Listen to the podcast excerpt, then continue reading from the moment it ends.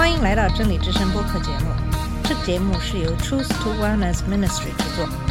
在这个节目里，我们要从一个不一样的角度向你介绍圣经和基督，带你走进一个属灵的世界。我们的节目在每个星期二和星期五更新，欢迎你的收听和关注。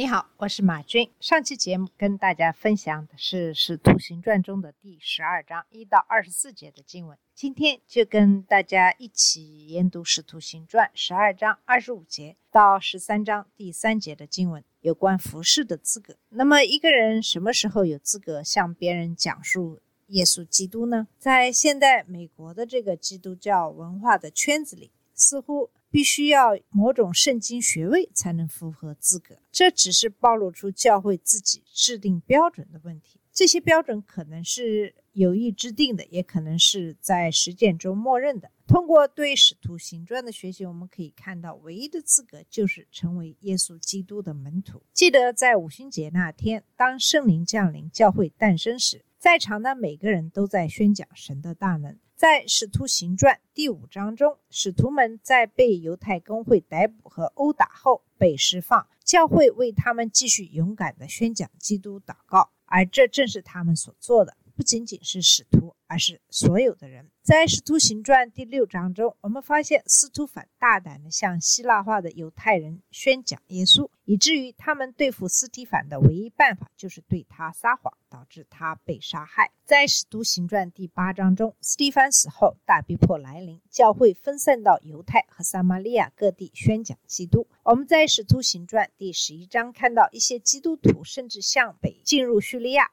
越过塞浦路斯，向西到达非洲的沿海城市，宣讲耶稣基督是属于所有信徒的特权和责任。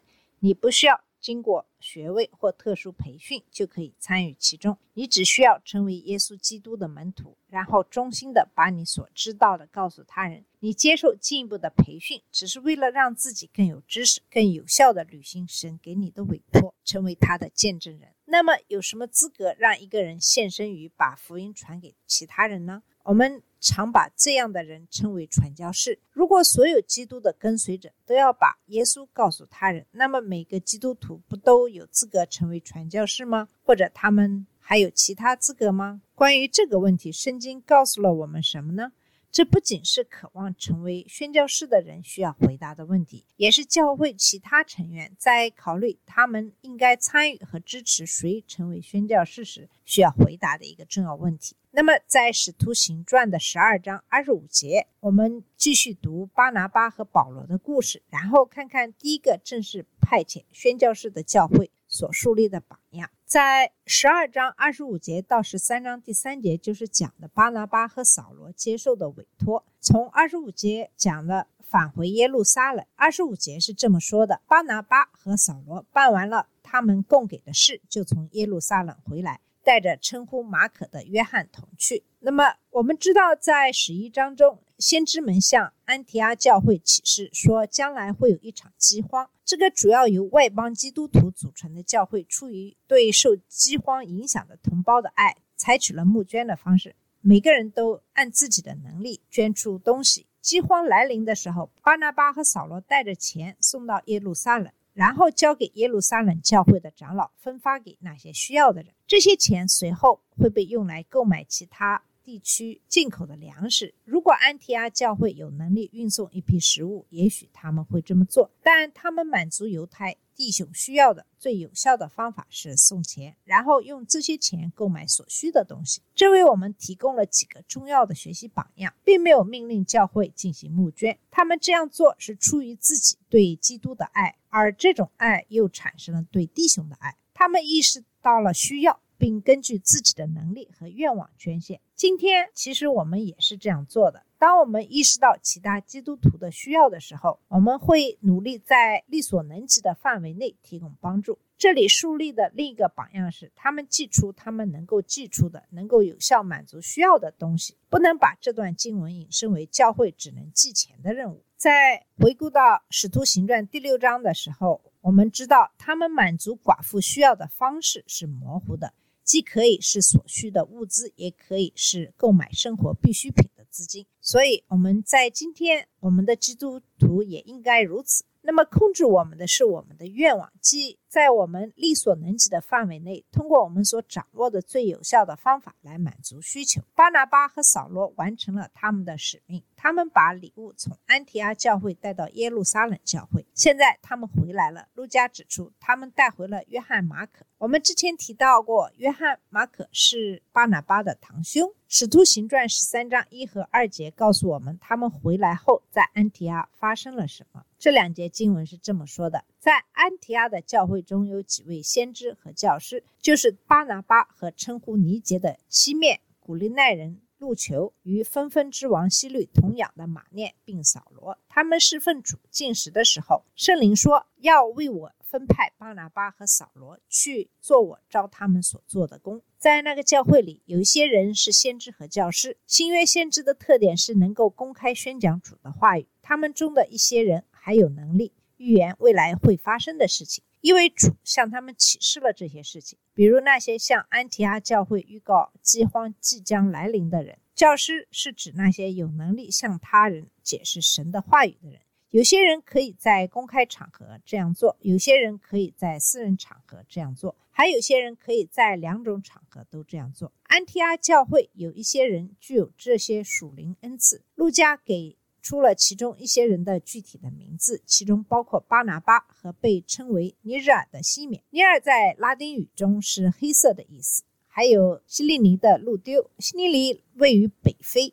耶稣的门徒正是从西利尼来到安提阿，开始对外邦人传道的。这也可能是保罗在罗马书十六章二十一节中提到的那个人。第四个被提到的人是马念。路加指出，他是在大希律身边长大的，这就是希律安提帕大希律的儿子，四君王菲利的兄弟。使徒行传第十二章提到希律亚基伯一世的叔叔。希律是加利利地区的四君或罗马统治者。马念与希律一起长大，这说明他受过良好的教育。路加提到最后一个人是扫罗。第二节指出，就是在他们为主服侍和进食的时候，圣灵启示了他对巴拿巴和扫罗的计划。没有任何迹象表明这是一次特殊的聚会，这只是他们正常敬拜活动的一部分。这些人认真的与神同行，所以他们对圣灵的感动很敏感。当圣灵指示他们将巴拿巴和扫罗分别出来做其他工作时，这些人立刻做出了回应。那么，在使徒行传第九章已经告诉扫罗，他被基督分别为圣，向外邦人传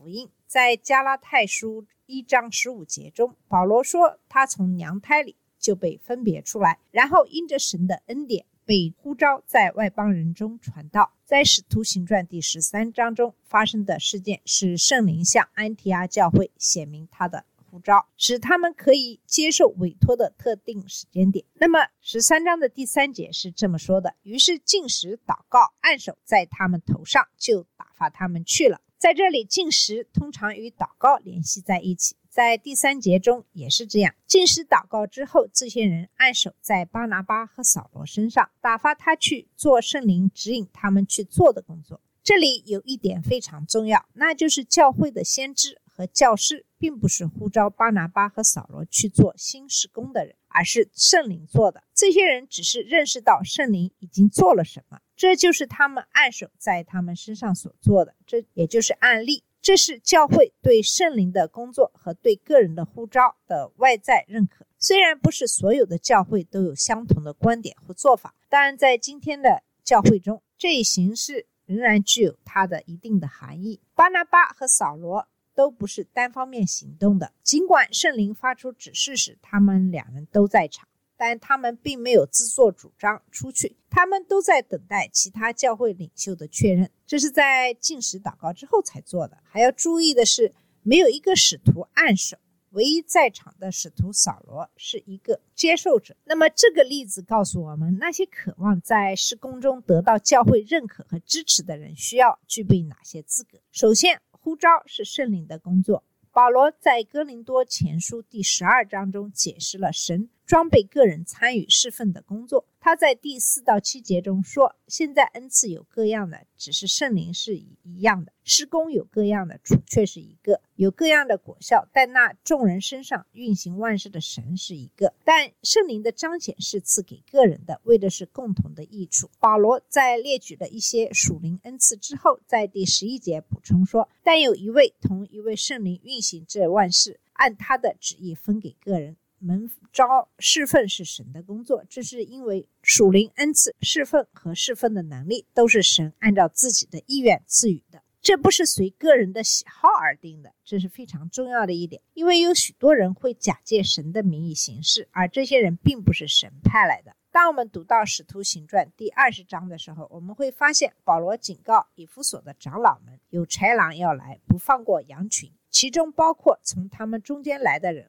会说悖谬的话，引诱门徒跟从自己。彼得后书第二章也警告说，假教师会来暗中引入破坏性的异端邪说。这些假教师总是自称来自神，由圣灵引导，但他们的自称都是虚假的。那么，如何辨别谁是真正被圣灵呼召，谁是在撒谎呢？这就引出了我们从。《使徒行传》第十三章的例子中学到的第二条原则，圣灵也向安提阿的教会领袖显明了他对巴拿巴和扫罗的呼召。他们认识到圣灵的呼召，进食祷告之后，他们案例了巴拿巴和扫罗，差遣他们出去侍奉。关键是教会领袖也认识到圣灵的感动，并做出相应的回应。巴拿巴和扫罗不是自我推销的人，也不是独立行事的人，他们是团队中的一员，服从其他教会领袖给他们的建议和指示。当一个人自我推销，要求苛刻时，我们有充分的理由怀疑他的说法。圣灵不会把他的旨意启示给教会中的某一个人，而不通过教会中其他近前的人来确认他的旨意。这就是为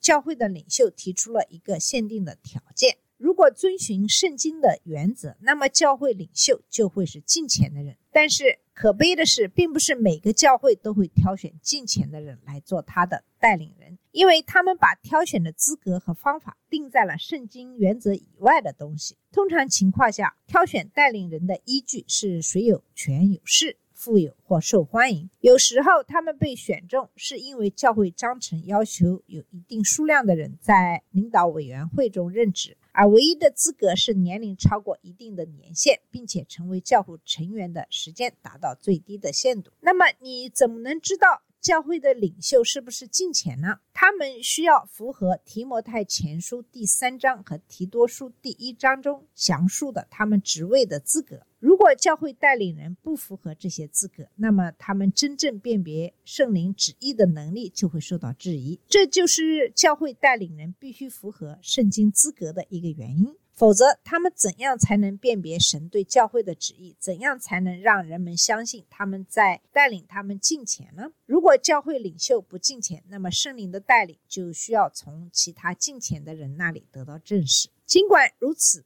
对于想要参与施工的人来说，获得教会领袖的认可仍然是非常重要的。如果他们没有得到这种认可和支持，那么就有充分的理由。质疑这个人在做什么。如果教会领袖非常不合格，以至于无法分辨圣灵的带领，那么这个人为什么还要去那个教会，就值得怀疑了。如果教会领袖是进钱的，并且没有批准这个人，那么就有理由质疑他们是在按照神的旨意，还是按自己的旨意寻求服侍。因此，我们必须辨别寻求我们认可的人是否得到了主的呼召。那么，要寻找哪些指标来确定这一点呢？首先，他们得救的见证是什么？他们信仰表白的真实证据是什么？光说正确的话是不够的。正如施洗约翰所说，还必须与悔改相符的事实。任何人都可以在有限的范围内假装过一段时间基督徒生活，但这很难长期在生活的各个方面做到。当人们离开教会时，他们在教会中所表现出来的并不总是真实的。那些声称自己被神呼召的人，需要在生活的各个方面始终如一地证明自己的信仰。其次，我们要知道他们的灵命是否成熟，足以胜任他们提议的施工。不同的施工所需要的属灵成熟度会有所不同。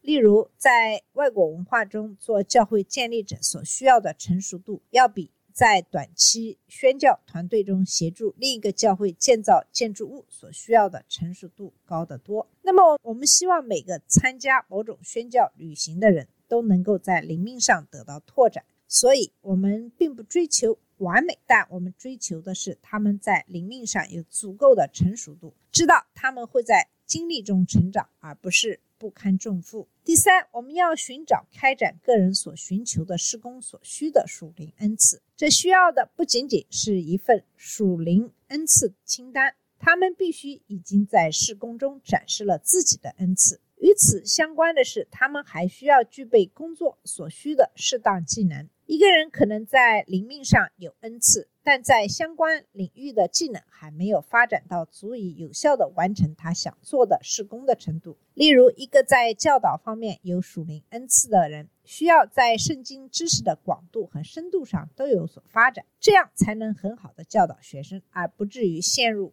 神学误区。他们还需要有足够的教导经验，以便能够胜任将要从事的施工。此外，他们可能还需要其他的技能，以便在将要去的地方开展施工。你可能需要掌握另一种语言的技能，以便与你将要服饰的人沟通。你可能需要特殊的体能或工作和生活技能。一个想要向原始部落传福音的人，需要身体健康，并掌握一些野营技能。有些施工需要一些基本的建筑或修理技能，以便能够在当地生活。那么第五个方面是他们与他人合作的社会成熟度。从某种意义上说，这只是属灵成熟度的一个特定方面。他们是否有能力与他人很好的合作，从而成为施工的资产，而不是损害呢？人际关系中的冲突是宣教士在和场上遇到的最大的问题之一。也是许多宣教士离开施工的主要原因。这往往不是与他人试图接触的人之间的冲突，而是与组成他们施工团队的人之间的冲突。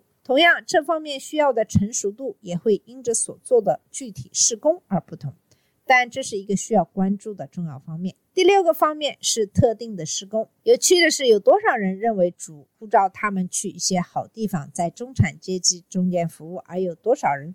则被呼召去第三世界国家，在穷人中间服侍呢？这并不是说主没有呼召人们去经济活跃的社区的好地方，而是说主的旨意往往会掩盖自私的欲望。如果可能的话，我们希望对于这两者能够加以区分。那么最后一个问题是，他们在侍奉的时候将与哪个小组合作？这种分辨也可能是基于施工的理念，甚至是相关机构的诚信。辨别圣灵的引领不是靠神秘的感觉，因为它会按照圣经行事。因此，在批准和支持某人参与施工之前，我们不仅要殷勤的祷告，还要询问许多问题，查看推荐信，并尽可能多的进行个人交流。同样，在处理你收到的支持某人参与某些施工的请求时，你也需要注意这些问题。他们真的在追求神呼召他们去做的事吗？他们真的有那个施工的恩赐、资格和预备吗？他们将参与的团体的信仰、施工哲学和诚信是什么呢？巴拿巴和扫罗已经在这些方面获得了经验，并通过了考验。因此，教会领袖们可以确信是圣灵的带领，让他们分别出来从事新的施工。这两个人都有坚实的信仰见证，他们的生活也反映了他们的信仰，以至于他们曾因此受到逼迫。两个人都已展示了很长时间的属灵恩赐，两人都证明了自己有能力到新的地区去服侍，两个人都证明了自己有能力作为一个团队工作，并与他人和睦相处。很明显，从目前的神的启示和这些人已经拥有的恩赐、技能和经验来看，他们已经为把福音带到外邦区的新事工做好了充分的准备。回到这期节目刚开始的问题。谁能把福音告诉别人呢？唯一的资格就是成为耶稣基督的真门徒。谁能在教会中担任领导责任呢？他们必须符合提摩太前书第三章和提多书第一章的资格。谁可以全职参与事工呢？他们必须被圣灵呼召，并得到近前的领袖的确认。好了，我们今天的节目就到这里。今天主要跟大家讲了一下有关服饰的资格。在下期节目会继续跟大家一起研读《使徒行传》接下来的经文。谢谢你的收听，我们下次节目再见。这里是真理之声播客节目，真理之声是 Truth to Wellness Ministry 旗下的一个节目，由 Truth to Wellness Ministry 制作和播出。如果你有什么想跟我们分享，请给我们发电子邮件，我们的邮箱地址是 truth to wellness at gmail dot com。你也可以直接去我们的网站 www dot truth to wellness dot com 浏览更多的信息。下次节目再见。All the colors of the rain